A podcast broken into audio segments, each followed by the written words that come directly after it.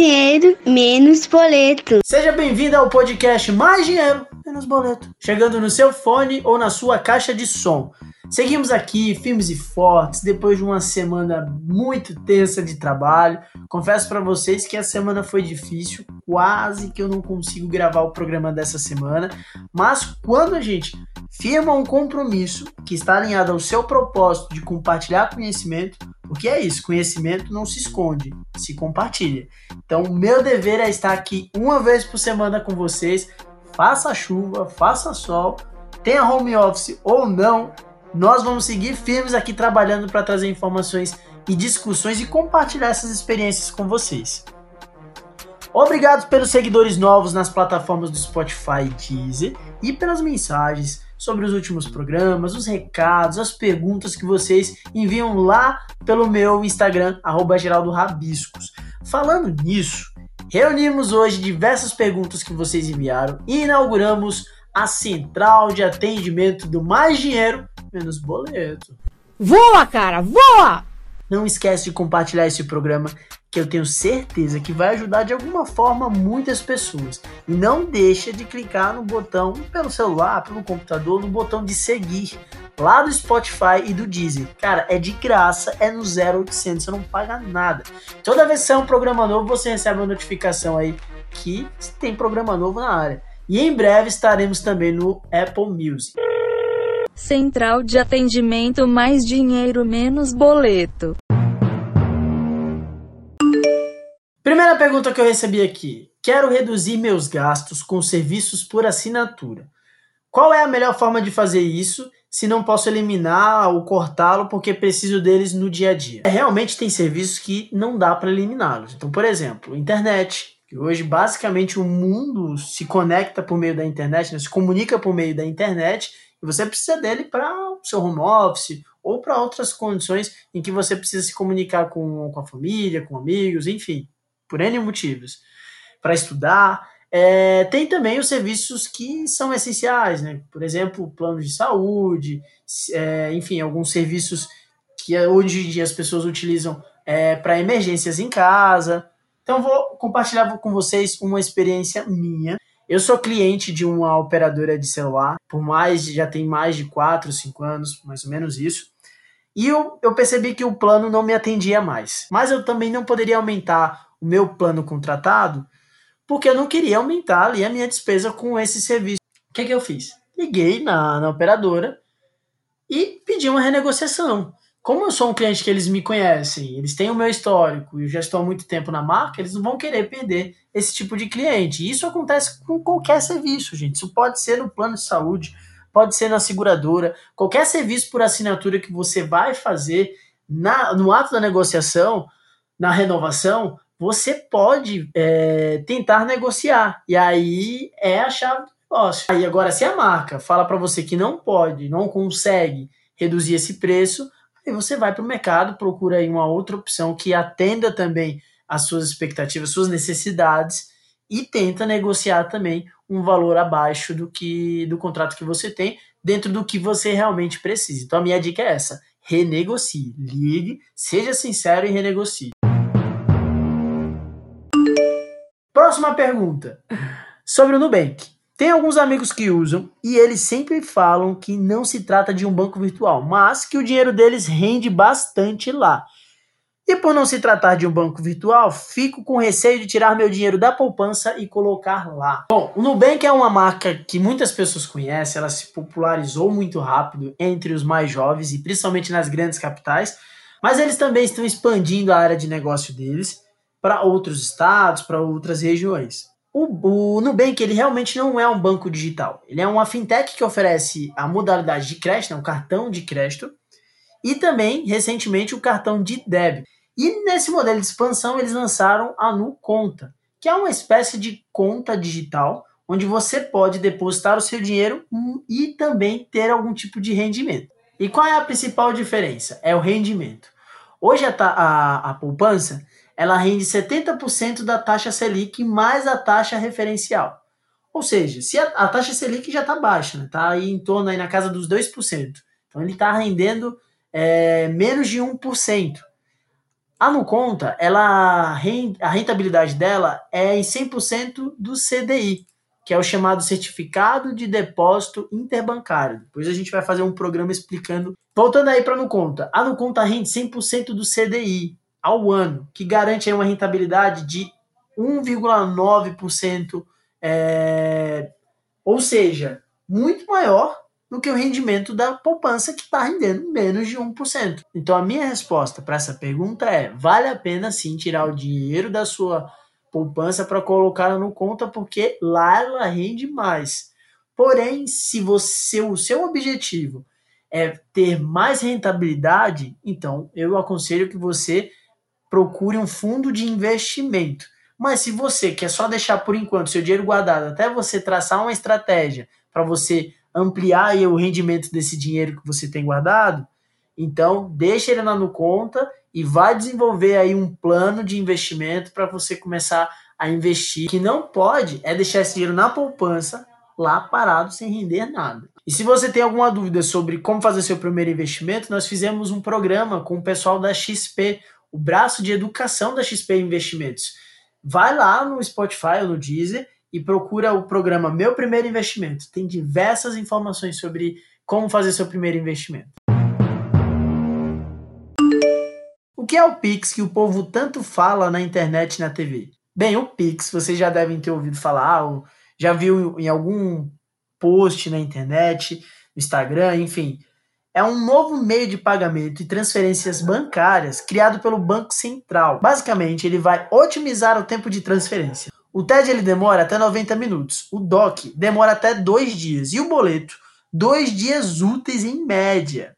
Ou se, e sem falar que é, esses serviços que eu acabei de citar, eles só funcionam em dias úteis. O Pix ele vai transferir em apenas 10 segundos de uma conta para outra. Além disso, ele vai funcionar todos os dias da semana. Como vai funcionar essa transferência? O Banco Central divulgou recentemente que não será preciso preencher dados bancários como nome, agência e conta. Né? Basta informar ali a chave Pix, que pode ser um CPF ou um número do celular. Então, você vai fazer seu cadastro no Pix, vai colocar suas informações toda vez que você for fazer essa transferência. Você só vai precisar utilizar ou o número do seu celular ou o CPF. Ou seja, gente, é mamão com açúcar, né? O negócio vai ser super fácil. E outra coisa muito legal: o Banco Central também garante que essas transações com Pix para pessoas físicas vão ser como a gente gosta. Grátis. Não vai cobrar tarifas. Caracas, meu. E as transações com Pix só estarão disponíveis a partir do dia 16 de novembro. Pode ser que essa data mude, mas por enquanto, a partir do dia 16 de novembro, você vai poder fazer o seu cadastro no Pix. Mais uma pergunta sobre o banco digital. Qual é a diferença em ter um cartão de crédito de um banco tradicional ou de um banco digital? Bom, basicamente a, a principal diferença é essa. Você não tem ali uma agência bancária para você precisar esclarecer, né, tirar dúvidas, é, ter algum tipo de atendimento presencial. Os bancos digitais eles funcionam todos por meio de plataformas que vocês podem acessar pelo celular ou pelo computador. Basicamente as diferenças não são tão grandes com relação ao produto, ao cartão em si. O que muda são os programas de relacionamento. Então, os programas de relacionamentos é, geralmente são parcerias com algumas marcas, é, como que você acumula ali a pontuação para acumular pontos e, e, resgatar isso em descontos em serviços e produtos. Além disso, tem as tarifas. Geralmente os bancos tradicionais é, seguem uma tabela de juros e de precificação um pouco mais alta, e os bancos digitais hoje eles vieram com essa pegada de inclusão, de democratizar o acesso ao cartão de crédito, e aí eles têm taxas menores, menos burocracias para contratação, e basicamente são essas as diferenças. Olá, chegou mais uma pergunta sobre cartão de crédito. Tenho mais de um cartão de crédito e estou pensando em eliminá-los e ficar apenas com um. Bem, aqui eu acho que não foi bem uma pergunta, né? A pessoa já mandou assim meio que afirmando. Recentemente tivemos um programa é, falando sobre como usar da melhor forma o cartão de crédito e inclusive um economista e professor é, da marca C6 Bank, o cartão de crédito digital, veio ao nosso programa e deu diversas dicas sobre isso. Então já recomendo você que está ouvindo, se tem a mesma dúvida ou pensa da mesma forma, vai lá ouvir o programa também.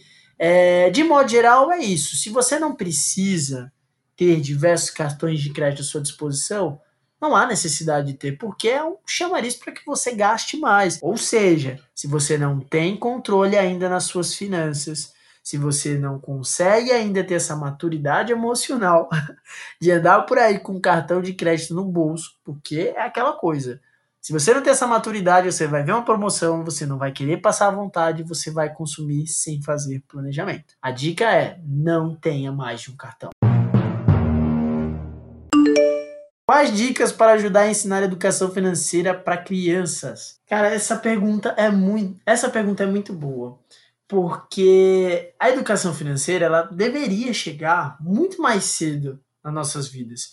Eu falo isso também usando como base a minha experiência. Eu comecei a ter contato com planejamento financeiro e pensar sobre isso quando eu saí de casa e eu tive que administrar uma casa, administrar o aluguel, administrar o meu salário para pagar todas as contas e comprar comida no final do mês e tentar guardar dinheiro e tentar pagar pelos meus estudos. Então, esse foi o meu primeiro contato, eu tive que aprender na raça. Esse contato com dinheiro ele deveria ter sido iniciado lá na, na infância, que é o momento onde nós estamos aprendendo diversas coisas para a fase adulta. Assim como na escola, a gente aprende diversas matérias para aplicar esses aprendizados é, na fase adulta, enfim. Então, uma forma de você ensinar educação financeira para as crianças é estimular. Então, hoje tem diversas possibilidades. Tem brincadeiras que você pode entrar na internet, tem diversos sites de economia que ensinam jogos educativos para você fazer em casa, sem pagar nada. É até uma forma de você introduzir o tema da, da economia é, no dia a dia das crianças e se divertir aí de uma forma de interação com, com seus filhos, sobrinhos, enfim, afilhados. É, tem livros também muito legais. Um dos livros mais famosos, que é O Pai Rico, Pai Pobre, fez uma adaptação né, para crianças, então ele tem uma linguagem adaptada. E tem outros livros aqui. Tem o Crise Financeira na Floresta, uma, feito pela geração editorial, que é um livro muito legal também da Ana Paula Ornos, palestrante e educadora financeira, e ela fala assim com muita maestria. É, também tem um outro livro muito legal, que é Como Se Fosse Dinheiro, da editora Salamandra.